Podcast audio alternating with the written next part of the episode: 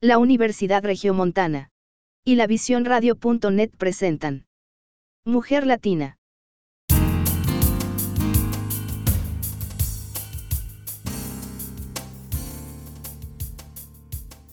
Hola, soy Leticia Treviño, bienvenidos a Mujer Latina, su espacio radiofónico que hacemos aquí en la Universidad Regiomontana. Este mes de abril lo vamos a dedicar a abordar temas relacionados con la niñez. Vamos a escuchar algunos mensajes de nuestros chiquitos, comentarios llenos de ternura que estoy segura le van a encantar.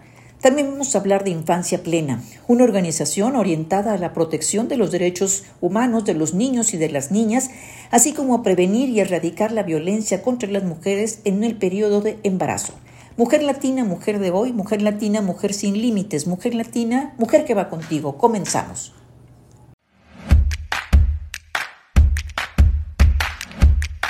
Hoy en nuestros temas hablaremos de emociones y política. Es posible hablar de madurez emocional en la sociedad. Una comunidad madura se refleja en el nivel de su política, instituciones, ambiente y relaciones entre los individuos.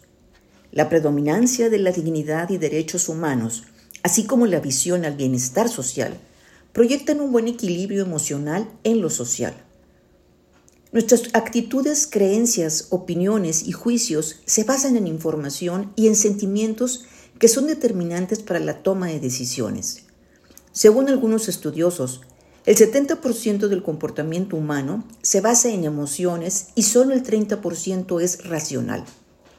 Cuando extrapolamos esto al ring político, advertimos que este es un reflejo de la vida cotidiana, ya que las decisiones, declaraciones y comportamientos de los funcionarios son altamente polarizados en sus emociones sin una clara racionalidad que respalde sus argumentos.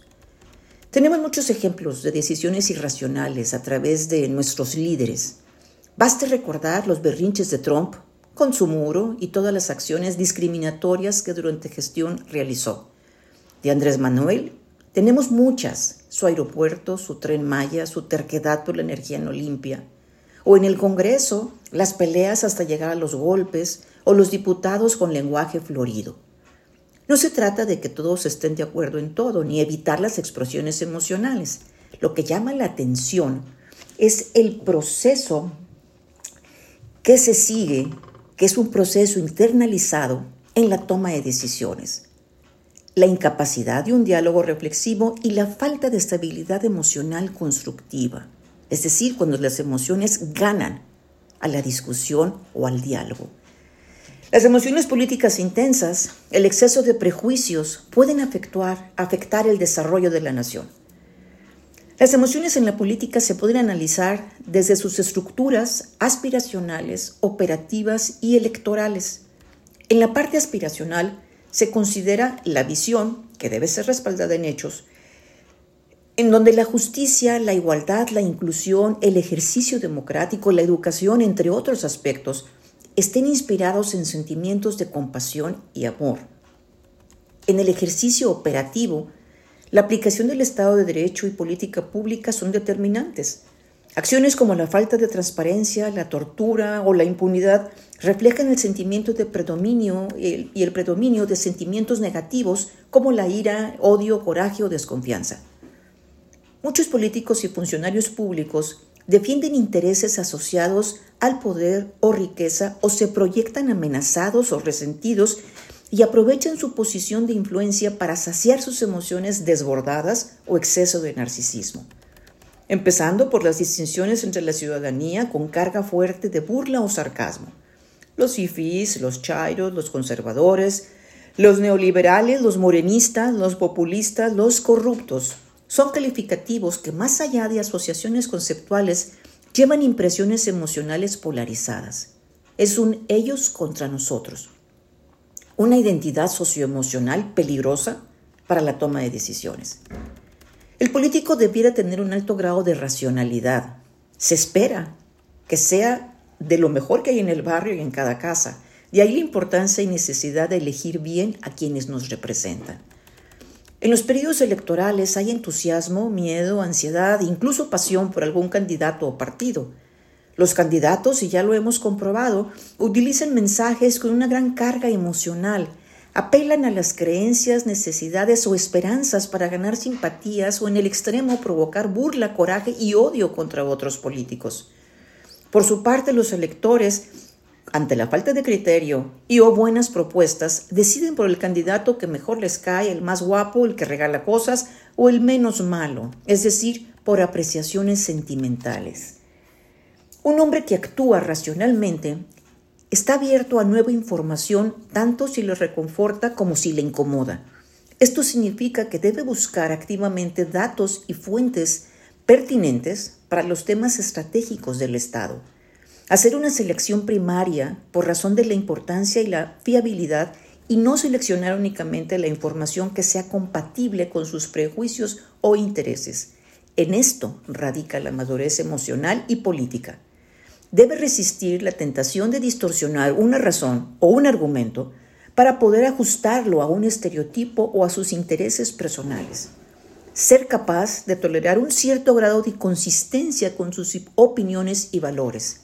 Estar dispuesto al cambio, al diálogo, a la aceptación de errores y al reconocimiento del valor de los demás. Y si hay algo del pasado que es bueno, dejarlo y mejorarlo, no destruirlo por el solo hecho que es de un partido opositor o que es del pasado. Hay dos factores que hacen tender a la racionalidad, la educación y la salud mental. Aristóteles decía que una mente educada es capaz de entender un pensamiento sin aceptarlo. Ahora la pregunta es, ¿cómo tener estabilidad emocional y social eligiendo a los mejores, a los políticos racionales, a los no perversos, y como ciudadanía participar activamente en la construcción de bienestar. Asimismo, procurar el desarrollo emocional temprano desde la primera infancia, infancia mediante programas formales educativos. Las emociones en la sociedad y el ambiente político. Vamos a escuchar dos reportajes muy interesantes elaborados por Grupo Milenio, a quien agradecemos las facilidades por compartirnos este material que forma parte de un proyecto denominado Meta 21. Son unas entrevistas a los maestros Ángeles Hefti, Ana Díaz, Susi Ramírez, Domingo Catica, desde luego maestros de la Universidad Regiomontana, quienes nos hablan del manejo socioemocional desde la niñez y en el ambiente, cómo se refleja en el ambiente, sobre todo en periodos de elecciones. Escuchemos.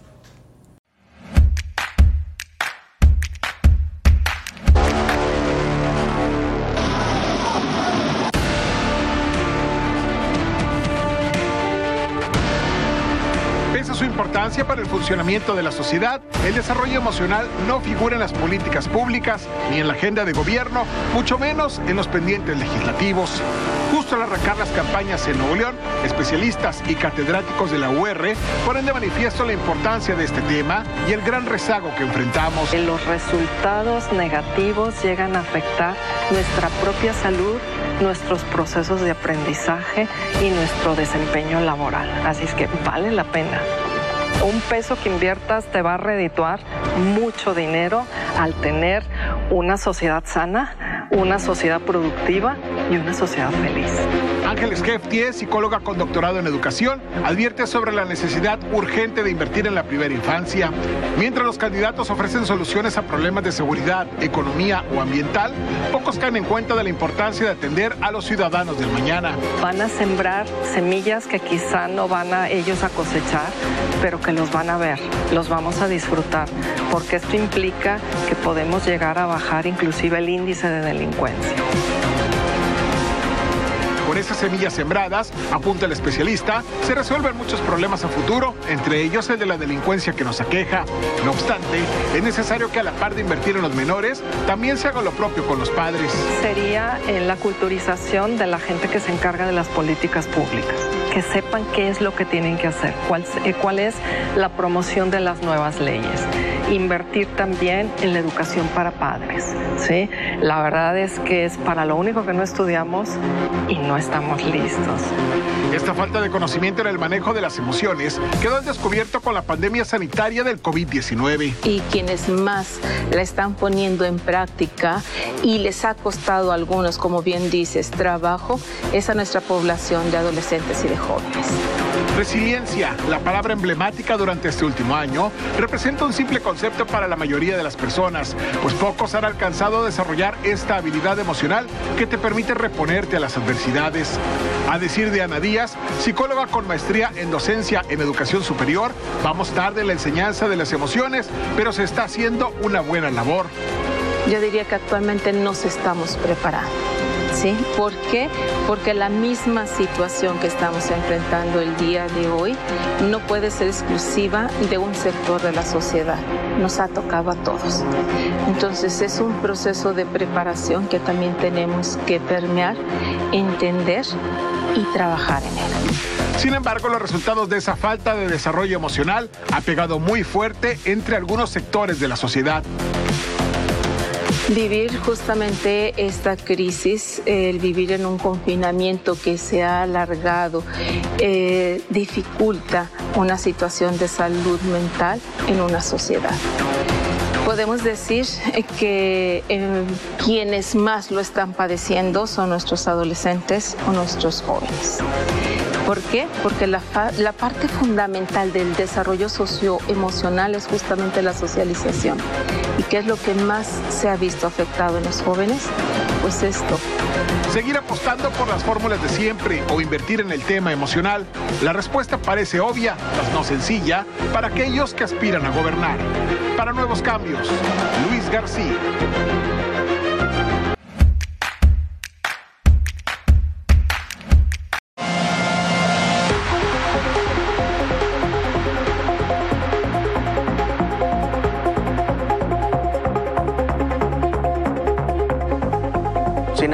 Los mexicanos es fácil que señalemos a los políticos diciéndoles, mira lo que está haciendo, mira lo que hace, mira cómo no se controla, mira cómo pierde el control de sus emociones, pero cuando apuntas, tres dedos te apuntan. Décadas de corrupción, impunidad, malas decisiones y también malos gobernantes se resumen en la falta de educación en las emociones, según postula Domingo Gatica, catedrático de la UR. La premisa es simple, los políticos no son marcianos, salieron de la misma sociedad que los acusa, una sociedad que tiene sentimientos de odio y coraje por la profunda desigualdad que la queja. Sin ser una excusa, advierte que al poder llegan personas brillantes, pero sin manejo de esas emociones. Entonces, los políticos, muchas de sus decisiones no son racionales, están tomadas por sus emociones. Y muchos de los votantes votan en base a las emociones, no al raciocinio. ¿sí? Y más aún, ahorita en, en esta época hipermoderna, ya los políticos difícilmente hacen propuestas porque la gente tampoco escucha las propuestas.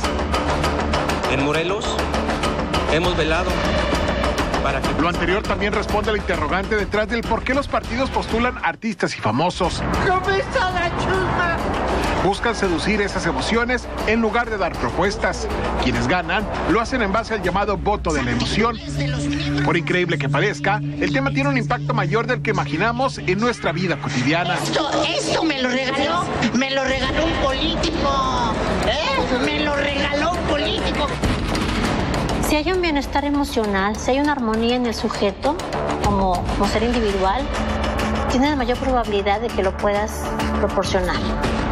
Cuando tenemos un caos interno, un conflicto emocional, un desgaste emocional, ¿qué puedo proporcionar al exterior? ¿Sí? Entonces, yo creo que habría que comenzar por, por, por sí mismo. Los especialistas advierten la necesidad de alcanzar una madurez emocional que se traduce en la capacidad de adaptarnos, mantener un balance, tener las herramientas para desarrollar una vida armónica sin afectar a nadie, incluidos los que llegan al poder.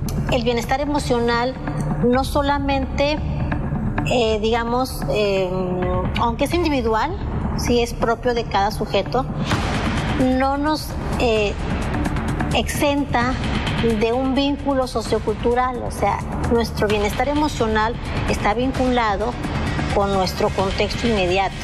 ¿Qué quiere decir? Pues la familia, los amigos, la sociedad, la cultura, las demandas que nos eh, solicitan. Cuando son las emociones las que se imponen en la toma de decisiones, incluidas las de los políticos, el raciocinio solo se utiliza para justificar. El gran reto es forjar a los gobernantes del mañana, pero hacerlo es sencillo y a la vez muy complicado. ¿Cuánto tiempo ocupas tú en ser mejor persona? Cuando tú seas mejor persona y cuando yo sea mejor persona va a tener un impacto en mis hijos. Y mis hijos un día van a llegar a gobernar y van a llegar a legislar y van a llegar a ser seres productivos. Por duro que parezca, tenemos los políticos que nos merecemos. La próxima vez que busque culpables, puede iniciar por verse al espejo. Para nuevos cambios, Luis García.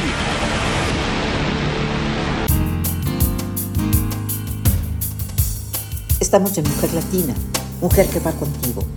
Hacemos una pausa y continuamos.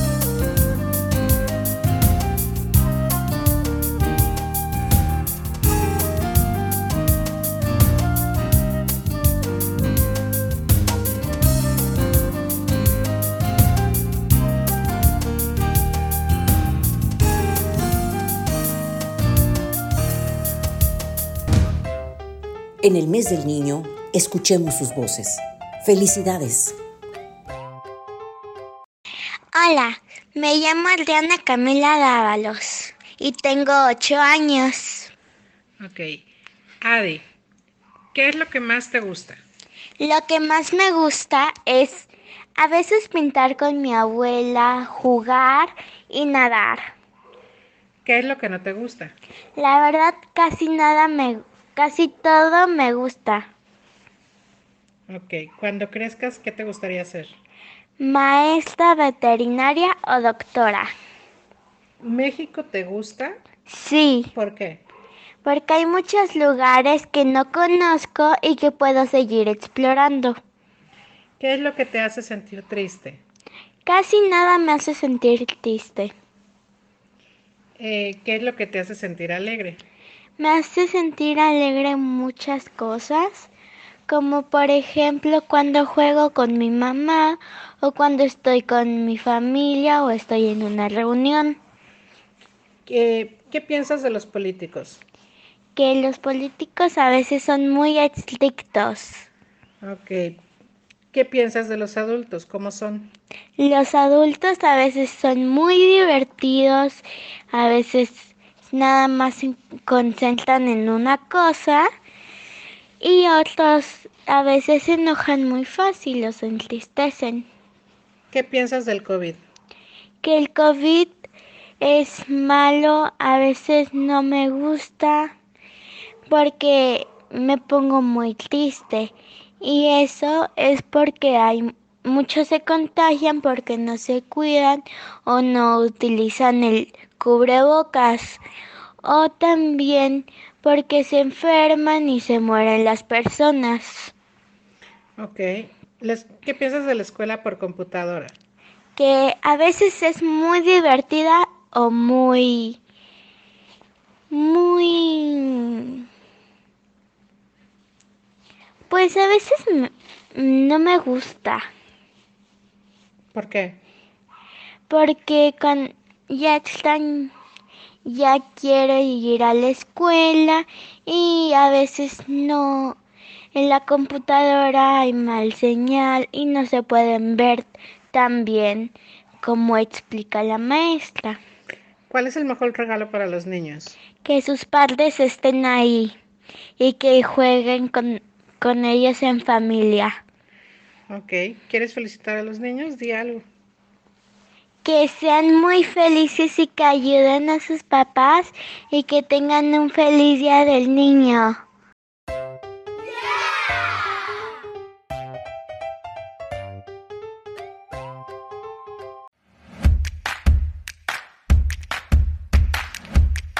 Continuamos con Mujer Latina y me encuentro gratamente acompañada con Mariana Villalobos. Ella es abogada, Además, es integrante del Pacto de la Primera Infancia en Nuevo León como representante de esta organización nacional y directora de Infancia Plena, una organización joven aquí en, Nuevo León que trabaja con dos temas muy interesantes, el derecho de los niños y las niñas y también trabaja con temas relacionados con la maternidad. Mariana, muchísimas gracias eh, por acompañarnos en este espacio de Mujer Latina que transmitimos aquí en Universidad Regiomontana y en la visión radio.net. Gracias por acompañarnos. Gracias a ustedes, Leti. Es un placer para mí estar el día de hoy con ustedes compartiendo un poco del trabajo que hacemos desde Infancia Plena y cómo a través de estas colaboraciones y estas alianzas podemos llegar a más mujeres y así pues crear mejores condiciones para la niñez. Eh, vamos a, a empezar platicando sobre Infancia Plena. Platícanos qué es Infancia Plena, cuándo surge, por qué surge y cuáles son las líneas y áreas de trabajo.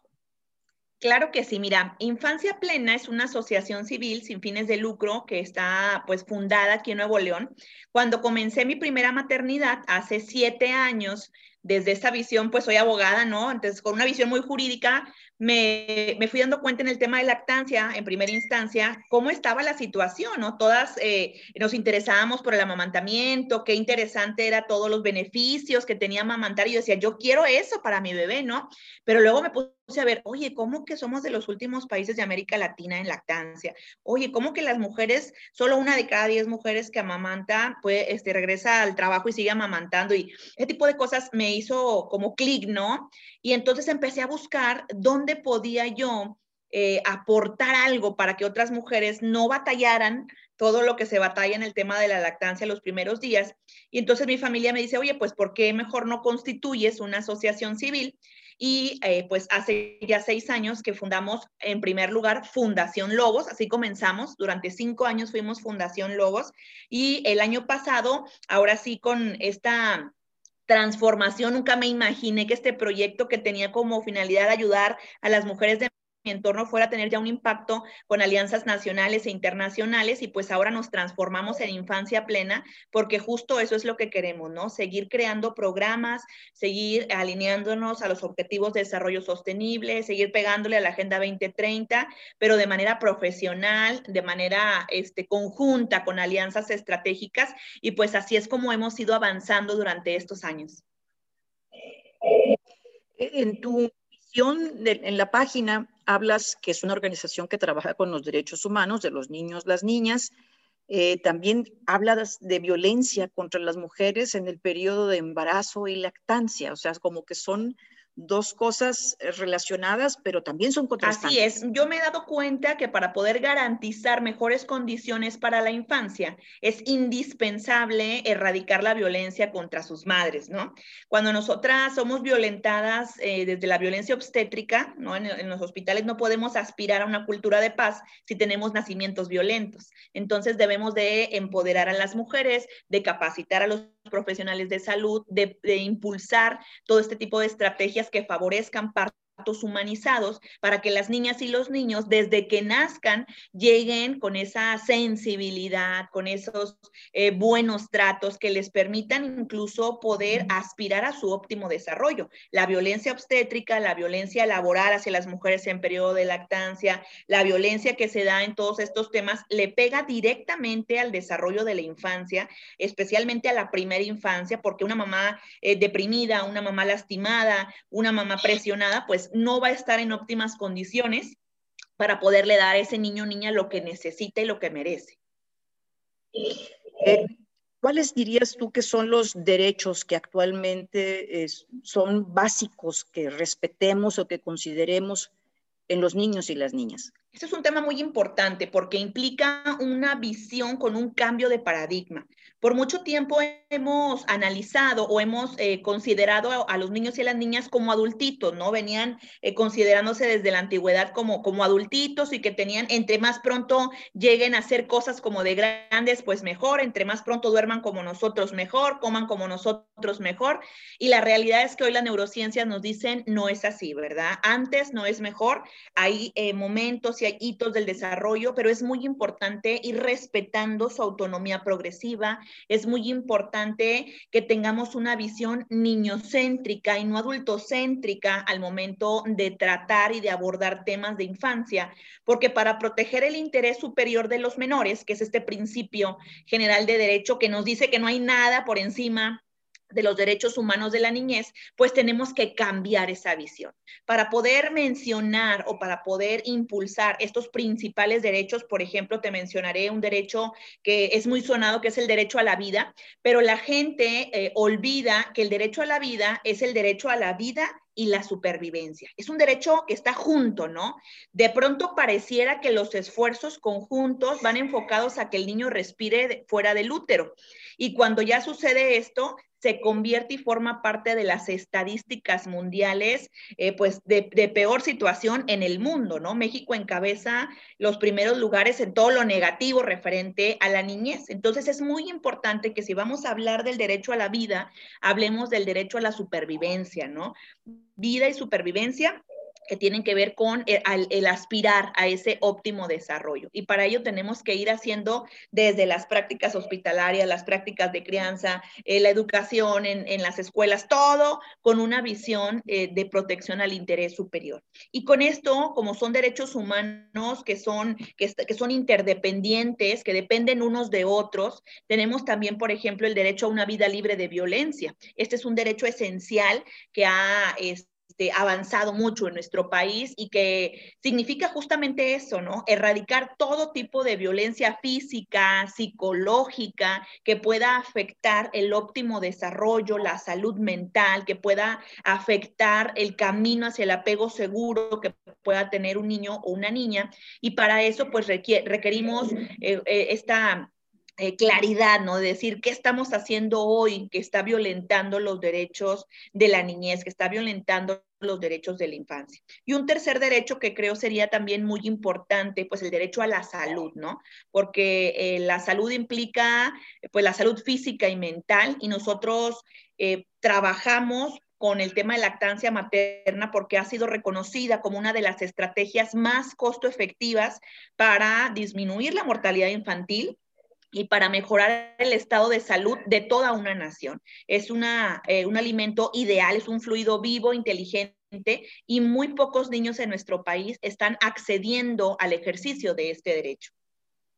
Pues estamos hablando de la vida, la supervivencia, la salud, y en esta parte de la salud eh, tiene que ver con la alimentación, en su momento la educación, el desarrollo temprano, y, y quiero hacer referencia también a que a veces los niños, eh, sobre todo en ciertas comunidades, carecen de nombre. Así es, el, registro, el, tener derecho a, tener una personalidad. Nos llegan con, este, inevitablemente casos, ¿no ves? Eh, eh, trabajas con mujeres en periodo de embarazo, lactancia y crianza temprana y te das cuenta, oye, es que tal niño tiene ocho años y no tiene todavía acta de nacimiento. Este, y como los papás son esto, o un bebé de ocho meses, papás menores de edad, los abuelos ya fallecieron y no lo han registrado, entonces tú piensas, bueno, si no hay registro, pues no hay vacunas. Y si no hay vacunas, pues ¿dónde está la salud? Y si no han ido a esto, no han ido a chequeo de niño sano por ocho meses. Entonces, todo lo que implica, este, que es justa uno, una de las metas del Pacto por la Primera Infancia, el, eh, el, pegarle ¿no? a esto del registro oportuno, porque es un derecho de los niños contar con una personalidad jurídica, el derecho a vivir en familia, porque también tener este nombre, pues me da sentido de pertenencia, ¿no? De poder saber de dónde vengo, quiénes son mis raíces y comprometer y vincular las obligaciones para las partes que conlleva el poder tener este registro. ¿Qué tanto consideras que hemos avanzado en México en esta materia de mm, garantizar los derechos humanos y sociales de los niños y las niñas?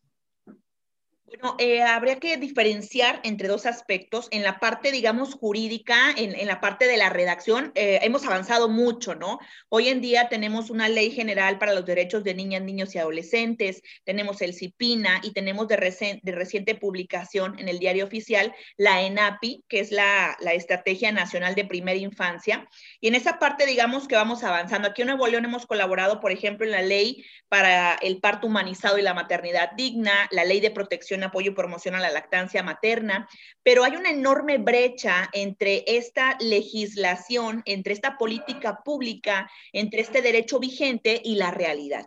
Nos falta dar esos enormes pasos que nos permitan aterrizar esa, esa, esa política pública ideal que está trazada en las leyes, muy bien redactada con sus puntos y comas, pero que le falta presupuesto, que le falta voluntad política que le falta capacitación de las personas que ejecutan, para finalmente podamos tener resultados, que es lo que estamos esperando. Programas sociales sustentables y no asistencialistas que favorezcan directamente a los derechos humanos de la niñez.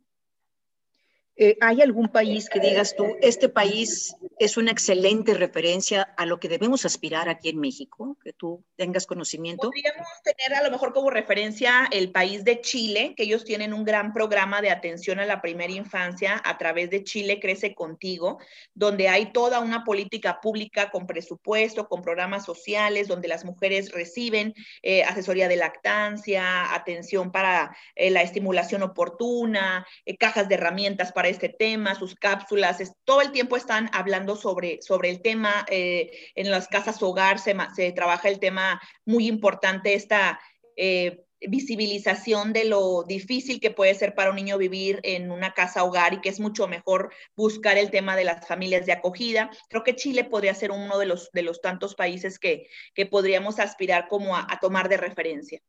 Tú ahorita señalabas y me pareció muy importante que tenemos una, serie de, organismos y reconocimientos y políticas públicas, pero nos falta presupuesto, voluntad política y hacer programas sociales no asistenciales. ¿Tú crees que estas son las, las razones que explican por qué tenemos problemas en México? De obesidad, de nutrición, violencia en los niños, embarazo temprano, abandono, en fin, una serie de problemas que tú también nos señalaste hace rato. Somos, México ocupa primeros lugares en muchas cosas negativas. ¿Crees tú que se debe a eso o, o socialmente nos falta algo más, además de la política pública? Sin duda es este, un eje crucial, ¿no? Para mí eh, es un eje en los que se sostienen este tipo de, problemáticas, porque digamos una mujer en condiciones eh, de, este, escasez económica, de a lo mejor baja escolaridad, que se embaraza, digamos, decide tener a su bebé y a los dos meses, al mes y medio acude al DIF de su comunidad a pedir ayuda, ¿no? Para su bebé y pues recibe eh, dos paquetes de pañales y cuatro latas de leche, ¿no? Que esta es una ayuda que le va a servir por un periodo muy corto y que a lo mejor no le va a estar aspirando o encaminar a resolver realmente cuál es la necesidad y la protección. ¿Qué pasaría si esa mamá es eh, introducida, si esos programas van a esas comunidades desde lo prenatal, a poderles brindar esta información, a poder crear estos bancos de pañales de tela que, no, que se reutilizan una y otra vez generación tras generación? Si les ponemos clínicas móviles de lactancia, para que esos principales problemas por los que las mujeres dejan de amamantar en México, que están relacionados a mitos y a desinformación, se puedan subsanar y entonces yo garantizo esos dos años de lactancia al menos que le van a favorecer a ese bebé, que le van a dar anticuerpos en cada toma y me sale mucho mejor a mí porque me va a reducir los problemas de salud, va a disminuir la obesidad infantil, va a disminuir la probabilidad de cáncer de mama en la mujer, de osteoporosis, de diabetes, etcétera. Entonces nos falta como esa visión eh, general de atención a, lo, a, no ser nada más asistencialistas, de no nada más estarles entregando temporalmente algo que, estamos. Y tiene mucho que ver también con el conflicto de interés. Hemos visto programas nacionales donde se dan tarjetas para que vayan y canjen a, las tiendas públicas y lo que llega si ven son latas de leche artificial, cuando la misma Estrategia Nacional de Lactancia dice, pues hay que evitar el conflicto de interés, vamos a impulsar la capacitación en lactancia, porque esto, es un, esto lo que hace es generar consumidores obligados. Si esa mamá ya estaba amamantando y tú le das dos latas, durante ese tiempo que deje de amamantar, porque tú le dijiste que eso era lo mejor, su producción se va a caer y al finalizarlas ella se va a hacer una consumidora obligada, va a necesitar ahora sí por otros 10 meses, un año, año y medio, estar comprando ese producto y lo que hacen es que por falta de recursos lo rebajan, este, buscan cómo echarle más agua o inclusive terminan alimentándolos con, con el polvo para el café. Se han visto casos muy, muy generales porque esta desinformación pues obliga a esas mujeres en situación de desesperación a tomar pues eh, acciones que no van empatadas con la ciencia. Mariana, vamos a hacer un corte este, y ahorita regresamos. Me gustaría que me platicaras cuáles son los programas que actualmente ustedes realizan en Infancia Plena. ¿Te parece que hagamos un corte y regresamos? Con mucho gusto. Mujer Latina, tu espacio radiofónico de libertad. Hacemos una pausa y continuamos.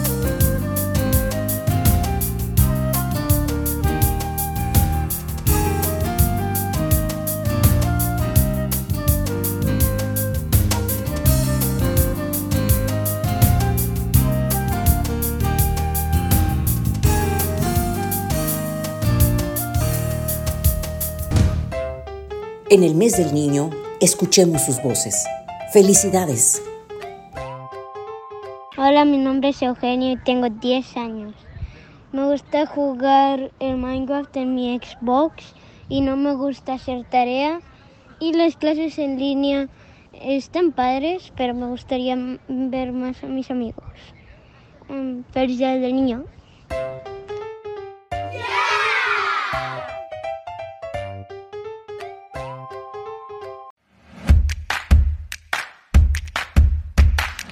Continuamos con Mujer Latina, estamos platicando con Mariana Villalobos.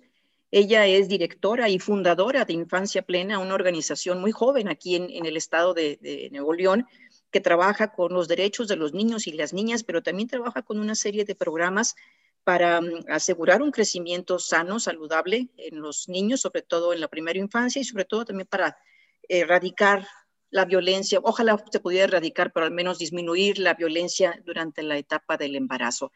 Platícanos, Mariana, ¿cuáles son los programas que ustedes ofrecen este, a través de Infancia Plena? Claro que sí. Eh, a pesar de que son muchísimos los rubros en los que nos gustaría poder abarcar con esta visión de tratar de ser lo más objetivos, lo más precisos y, profesionales, hemos dividido en este momento en tres programas principales nuestras actividades.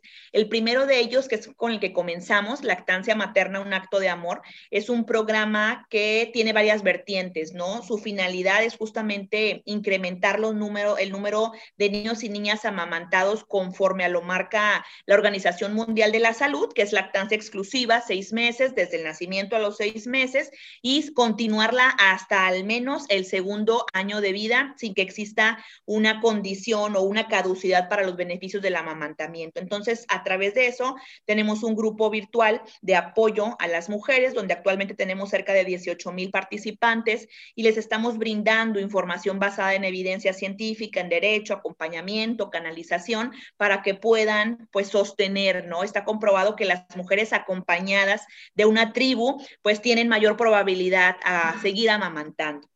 Pero también tenemos en este programa una subdivisión que es una asesoría legal para mujeres en periodo de embarazo y lactancia, en donde les brindamos información sobre sus derechos laborales para que les permitan sus dos recesos de 30 minutos por jornada de trabajo y que puedan extraer la leche, que los empleadores en Nuevo León sepan que es obligatorio tener un lactario, que es importantísimo eh, poder garantizar estos espacios y que el permiso de lactancia no es un permiso para salir temprano durante seis meses ¿no?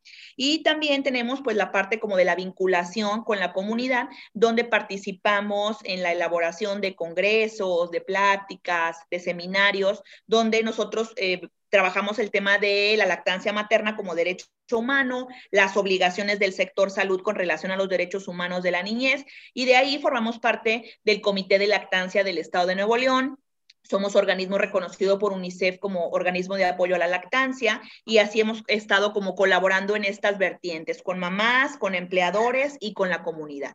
Otro de nuestros programas es El Árbol de la Lectura, que es encabezado por Flavia Horta. Ella es mediadora en salas de lectura y lo que buscamos es impulsar y empoderar a los padres de familia para que ellos se identifiquen como los promotores de lectura en su hogar, que sepan que la lectura no debe ser por obligación, por 20 minutos cuando estás en la escuela, sino un acto de placer y los enormes beneficios que tiene la lectura en voz alta desde el vientre y durante toda la primera infancia para poder favorecer el lenguaje, el vínculo, la conciencia fonológica, la conciencia fonética y todo lo que tiene que ver con el lenguaje oral y con el lenguaje escrito, el manejo de las emociones y todas las maravillas que la literatura nos regala, ¿no? Y por otro lado, de reciente creación, nuestro proyecto de eh, crianza plena, ¿verdad? Círculos de crianza plena es un, proyecto que acabamos de implementar en una de las escuelas aquí en, en, San Nicolás de los Garza y surge por este diplomado en salud mental infantil que cursamos de parentalidad, apego y desarrollo de la infancia y tiene como finalidad crear un espacio de aprendizaje y reflexión para los padres y madres de familia donde pueden aprender sobre temas de crianza, pueden desahogar sus inquietudes sin ser juzgados, pueden ser acompañados y fortalecer sus competencias parentales divididas en competencias vinculares, competencias formativas, competencias protectoras y competencias reflexivas, para que podamos realmente aspirar a un apego seguro con una visión de, de protección a la infancia y descartar poco a poco esa cultura de la violencia de la crianza, esa cultura del conductismo que nos invita a castigar, a premiar, a pellizcar, a gritar, a intimidar, este, y buscar la manera de conectar, de poner límites sanos que protegen y buscar ese equilibrio entre la permisividad y el autoritarismo para una crianza sensible que pueda garantizar la erradicación de la violencia en los hogares. Fueron cuatro competencias parentales, vinculantes, formativas, protectoras, protectoras y reflexivas.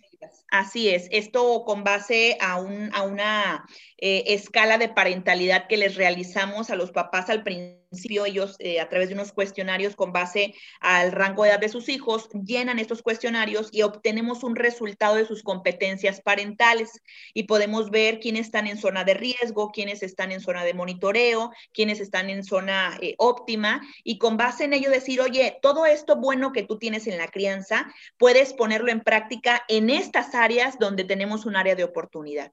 De todo lo bueno que tienes, vamos a mejorar en las áreas de oportunidad, en lugar de decirle, estás haciendo mal esto, esto lo estás haciendo mal, no estás haciendo bien tu trabajo aquí, porque nadie nos enseña cómo ser los mejores padres. Sí aprendemos a ser padres por lo que vivimos, pero venimos arrastrando y somos todos, todos, todos supervivientes de una cultura de la violencia. Tenemos que reconocernos, que deconstruirnos y decir, mis padres hicieron conmigo lo mejor que podían con lo que tenían. Hoy yo tomo la evidencia científica, tomo la experiencia y tomo ese amor que tengo por, mis hijos para poder yo misma sanar mis heridas de infancia y ser un mejor acompañante en el camino de mis hijos y de mis hijas.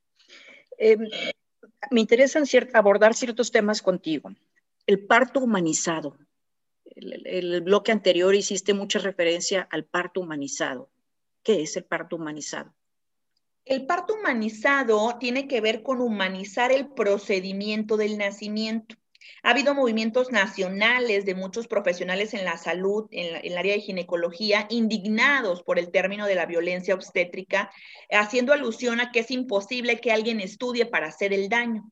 Sin embargo, cuando hicimos las mesas de trabajo y cuando puntualizamos la definición de parto humanizado en la Ley de Protección al Parto Humanizado y Maternidad Digna, fuimos muy puntuales en decir que lo que buscamos es humanizar el procedimiento del nacimiento. Y esto tiene que, esto tiene que ver con visibilizar e incluir también al profesional de la salud como parte de ese proceso y decir, reconozco que estás trabajando en condiciones eh, inhumanas, eh, que estás trabajando con infraestructura que no te permite cumplir tus obligaciones. Y entonces el nacimiento humanizado es un nacimiento donde la figura central, donde el protagonista es la mamá y el bebé, donde eligen cómo parir, si parados, si sentados, si acostados, donde se eliminan las este, prácticas rutinarias de te acuesto, te amarro, eh, te intimido, ya no grites, este, alejada, sin familiares, sin nadie que pueda estar contigo y por ese mismo estrés se te, disminuyó la dilatación y terminaste en una cesárea. Es apegarnos a lo que nos dice la OMS de que de, preferencia no más del 15% de cesáreas mundiales y en Nuevo León eh, eh, podemos llegar hasta el 90% en los hospitales privados y la mayoría de ellos por cesáreas innecesarias donde la desinformación y les venden la comodidad para que el profesional por la mañana pueda operar y por la tarde consultar, ¿no? Y estamos privando a los niños y niñas de toda esta evidencia científica de la importancia del trabajo de parto, de pasar por el, el, canal vaginal, de tener un contacto inmediato, este, piel a piel, de no cortar el cordón umbilical inmediatamente para que esas reservas de sangre lleguen a donde deben de llegar y no tengamos problemas de anemia en los primeros seis meses de vida y que son cosas que, como te decía, ya están escritas en la norma oficial, ya están escritas en la ley de salud, pero que no se llevan a la práctica porque vivimos en los hospitales escuela que todo a la prisa, todo a lo rápido, eh, no hay infraestructura, no hay personal y bueno, a como sea, no se pudo, eh, cesárea y vemos un montón de cosas, ¿no? Tan solo la semana pasada tenía yo a una mamá del área de Santa Catarina y me decía, eh, la acompañé durante el último, último mes con sus dudas y me decía, tengo un dolor muy fuerte en la cabeza, ¿no? No puedo pararme de la cama.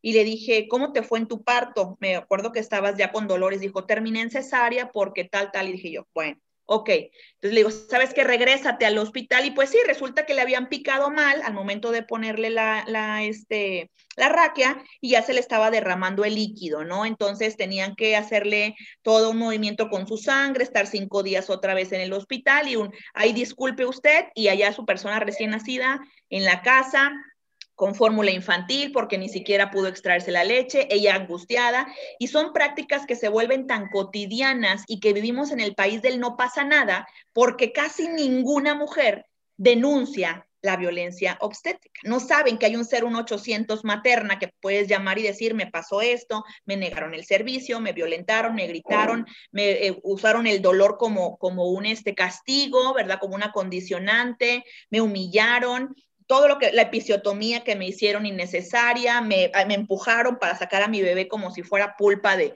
de, tamarindo, ¿no? Que pasa muy común ese tipo de prácticas y ese tipo de circunstancias pues van violentando los derechos de la niñez y les van alejando del óptimo desarrollo y pasan inadvertidas en muchas ocasiones porque pensamos, bueno, ya pasó y vivimos en la cultura de la mujer que dice, bueno, pues así es la maternidad, es parte de, lo bueno es que ya tengo a mi bebé, lo mejor es darle la vuelta y no. La realidad es que hay que decir lo que sucede porque de lo que no se habla no existe.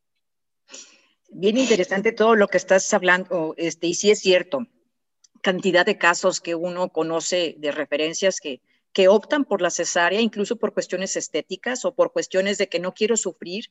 Y algo también similar puede pasar con la lactancia. Ahorita que tú señalabas de que tenemos que promover a que todas las mamás este, ofrezcan, den este, a sus hijos eh, su leche materna. Sin embargo, también hay muchos mitos en relación a esta lactancia. Una es, no me sale la leche, no puedo o no quiero, me molesta mucho, mientras me adapto a mi bebé me molesta mucho. O sea, ¿por qué debemos insistir en la lactancia? Además de, de razones de salud, que también ahorita tú mencionabas, beneficios para el niño.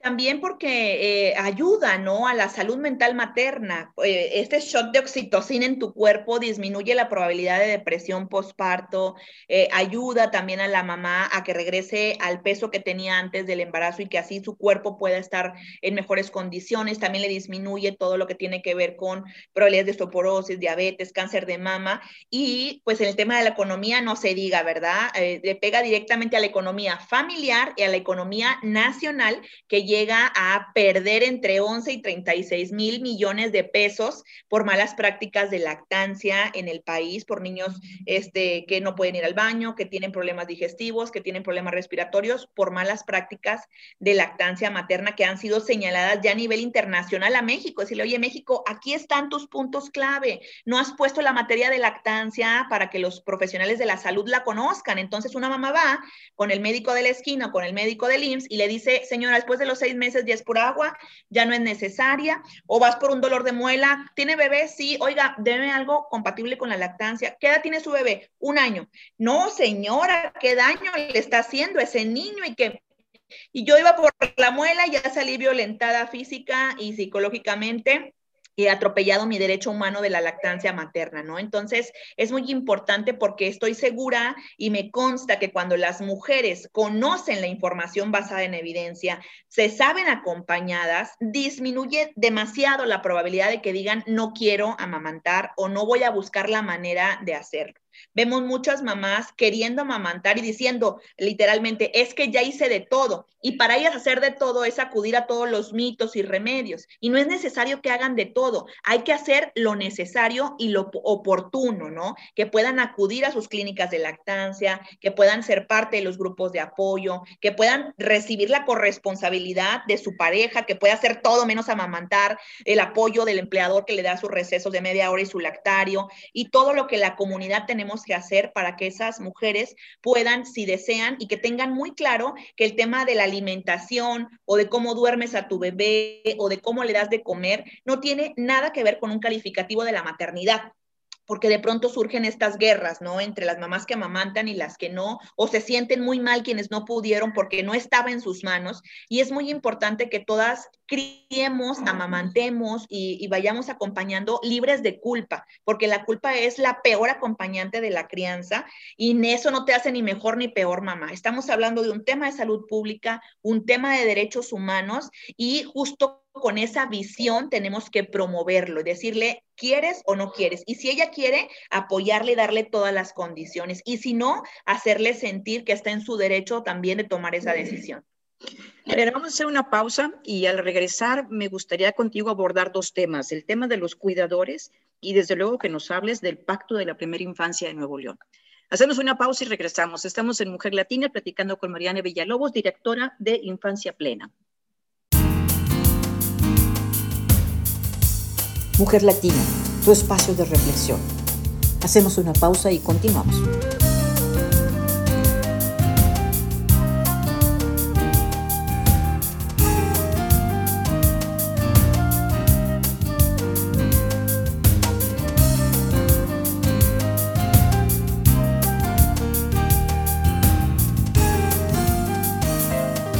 En el mes del niño, escuchemos sus voces. Felicidades. Hola, soy Frida, tengo seis años. Me gusta mucho experimentar y, y, salir a mi patio. Me gustan mucho las flores y las plantas. ¿Qué no te gusta? Lo que no me gusta es, es no hacer tanto lodo, no maquillarme tanto. Y lo que nunca me ha gustado una vida es, es no separarme de mi familia. ¿Cuándo crezcas qué quieres ser? Quiero ser chef, pintora, fotógrafa, cantante, experimentadora y cosedora y hacer collares. ¿Qué piensas de los adultos? Que son fantásticos, ayudan a hacerle las cosas con sus niños. ¿Y del COVID? Del COVID les dan medicamento. Si se sienten muy enfermos, los llevan al hospital. ¿La escuela por computadora es? No, vamos en carro. No, pero ¿cómo es la escuela en la computadora? Mm, es un poco aburrida y no puedes hacer nada más que estar ahí conectada.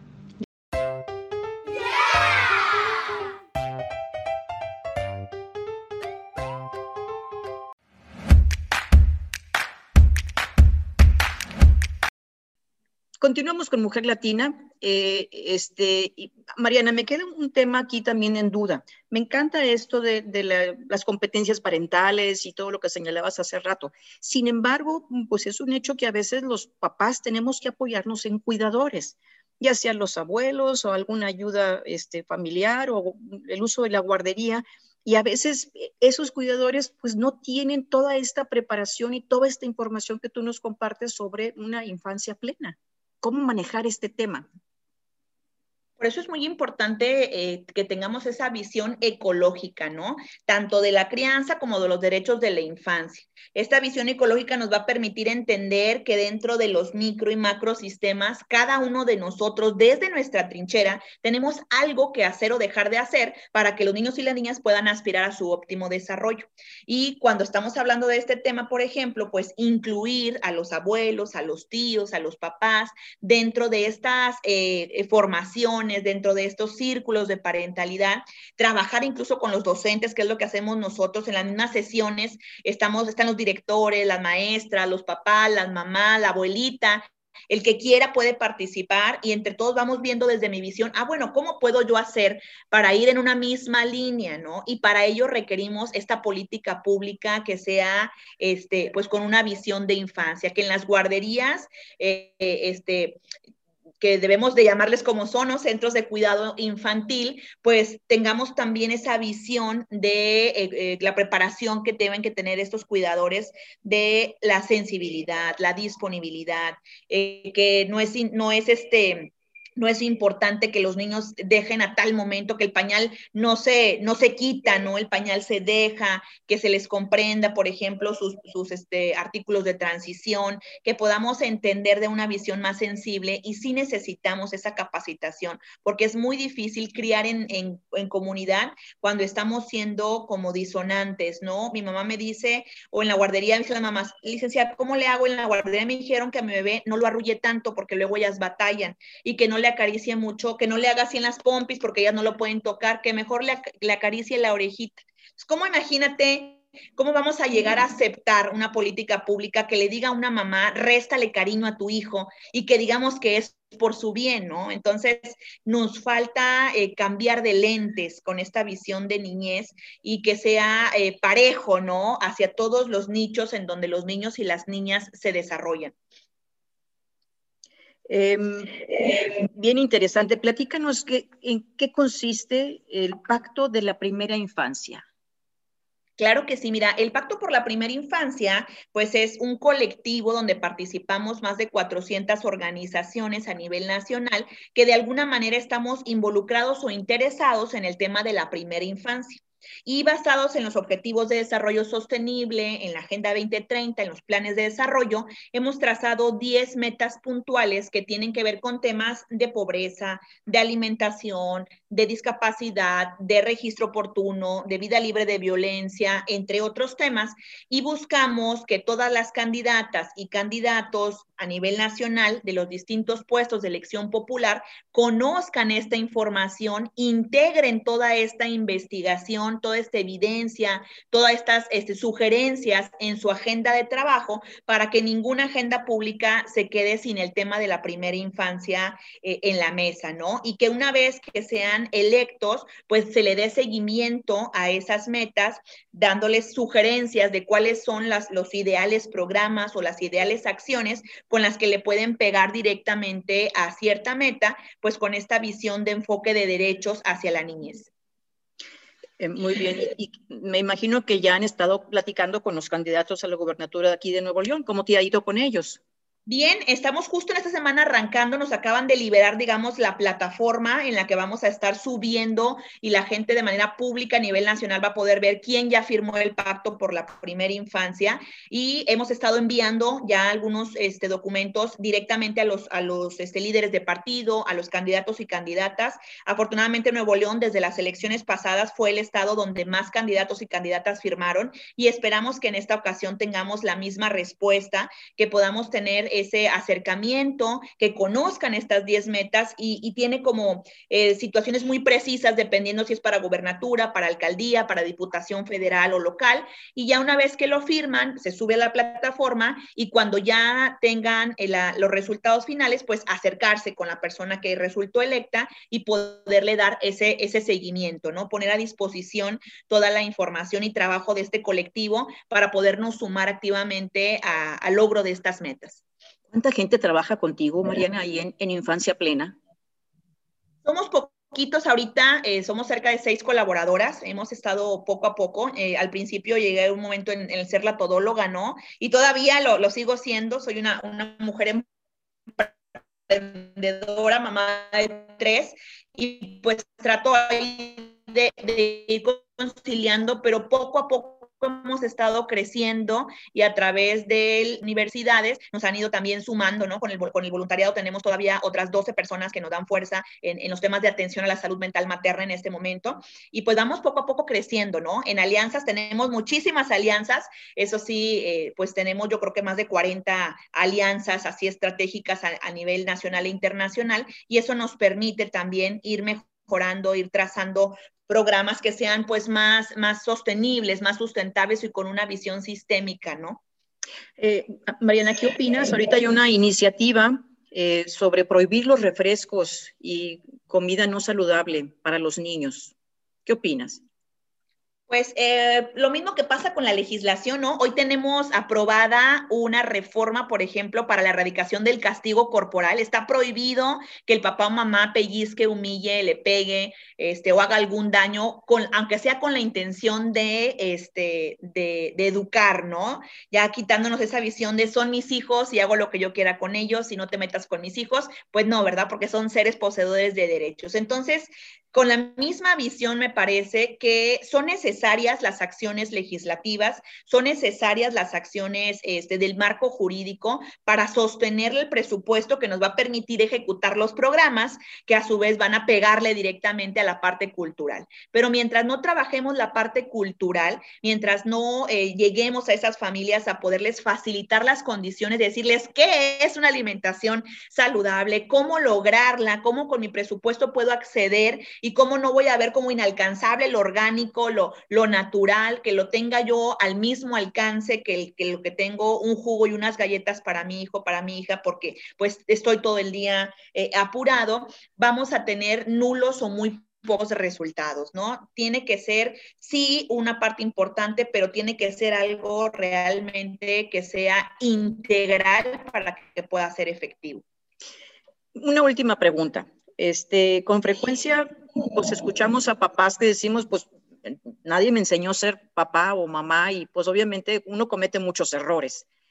Y al, ligado a esto, esto hay una expresión que dice infancia no es destino.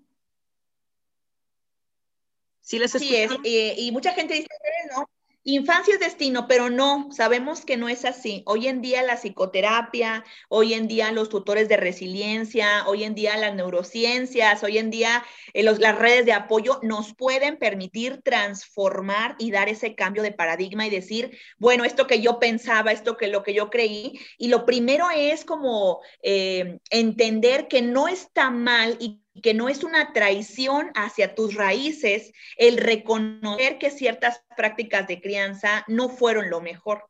Cuando una persona agradece que es una buena persona gracias a todo lo malo que recibió, te habla de esa apropiación de la cultura de violencia. Soy lo que soy gracias a los chanclazos y hacia los coscorrones que me dio mi santa madre, ¿no? lugar de decir y reconocer, soy lo que soy gracias a todo lo bueno que mi madre me dio, que mi padre me dio, los besos, las caricias, la escucha activa, el acompañamiento, los límites sanos, y a pesar de todas las cosas negativas que recibí y que le restaron a mi salud mental, que hoy soy una persona con poca autorregulación, que hoy soy una persona con la autoestima este, pues afectada, que hoy soy un adulto con un apego inseguro, que vivo diciendo que lo mejor para no desilusionarte es no esperar nada de nadie, porque el mundo, y, nunca me enseñaron a, sentir que, que, valgo, a sentir que puedo confiar en el otro, a que necesitamos del otro, y todo esto pues necesita como esa sanación, pero sanar las heridas de infancia no es fácil, no puede incluso a, verse, a veces eh, hacerse solo. Hay algunas estadísticas donde habla de las 10 experiencias adversas de la, de la adultez y cuando tú lo llenas y te das cuenta que, oye, ¿cómo puedo tener el 40 o el 50% de, de, de esta? No, fui maltratado, recibí violencia sexual, vi eh, a mi padre emborrachado, drogado o entre otras circunstancias y te das cuenta de que hemos normalizado muchas acciones que son violencia pura, ¿no? Y que, lo, y que el peor resultado es la naturalización de la violencia. Pero el cambio de paradigma es posible, el cambio de paradigma está aquí y está abierta la invitación para todas las personas que quieren sumarse a este barco de los buenos tratos. Claro, y sobre todo, y como dices tú, la sanación, que es muy importante, porque también he escuchado a algunos papás que dicen, es injusto que de todos nos culpen. O sea, soy así porque mi papá o mi mamá me enseñó a ser así, o porque en mi casa no me fomentaron tal cosa. Entonces, pues bueno, sí, uno se equivoca, pero también hay que sanar como papás y sanar también ya como adulto, que estás consciente de muchas cosas que pudieron haberte faltado. Claro, así es. Hay que empezar por la sanación personal y sanando uno, pues sanas a toda una generación. Mariana, pues fue una conversación muy, pero muy enriquecedora. Este, eh, te, te, agradezco mucho que nos hayas compartido tu visión sobre la crianza sana, los derechos de los niños y las niñas, toda esta parte que también nos compartiste sobre la importancia de la lactancia, que a lo mejor después te invito a otro programa para profundizar en este tema de la lactancia. y sobre todo la labor que están haciendo ustedes ahorita, como, bien señalabas, en el Pacto por la Primera Infancia, porque necesitamos como sociedad tener una visión integral del desarrollo infantil, en donde todos trabajemos en la misma línea, gobierno, familias, empresas, cada quien poniendo nuestro granito de arena para tener niños sanos, niños felices, niños plenos. Así es, fue un placer para mí estar aquí con ustedes y claro que sí, no va a ser la primera ocasión. Este, aquí estaremos compartiéndoles temas de interés y estamos también a sus órdenes donde quieran encontrarnos a través de las redes sociales de Infancia Plena. Pueden encontrarnos como arroba Infancia Plena 1 en Facebook o en Instagram o nuestra página de Facebook www.infanciaplena.org y estamos a sus órdenes. Muchísimas gracias. Vamos a hacer un corte aquí en Mujer Latina y regresamos. Gracias, Mariana.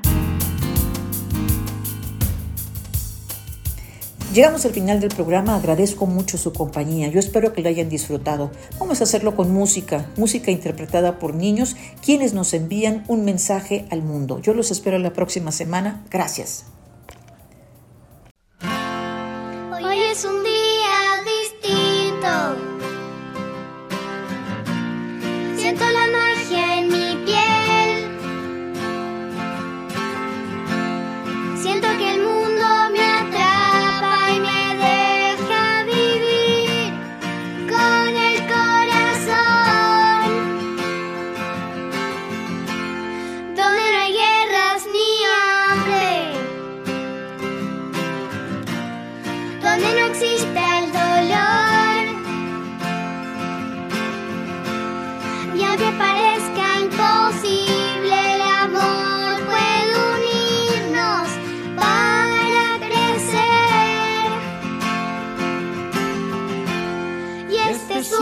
mensaje al mundo.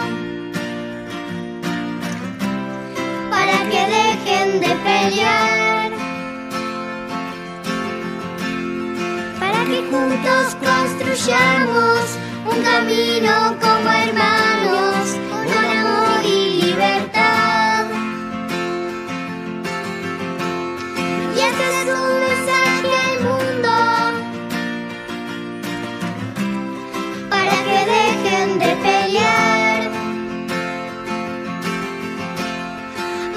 juntos construyamos un camino como hermanos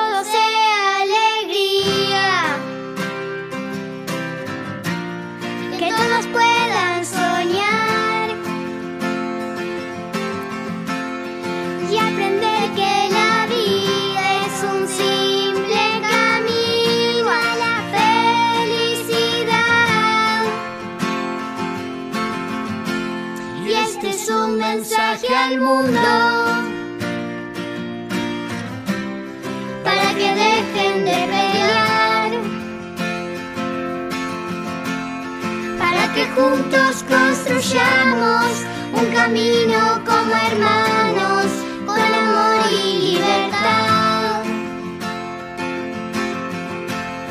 Y este es un mensaje al mundo para que dejen de pelear,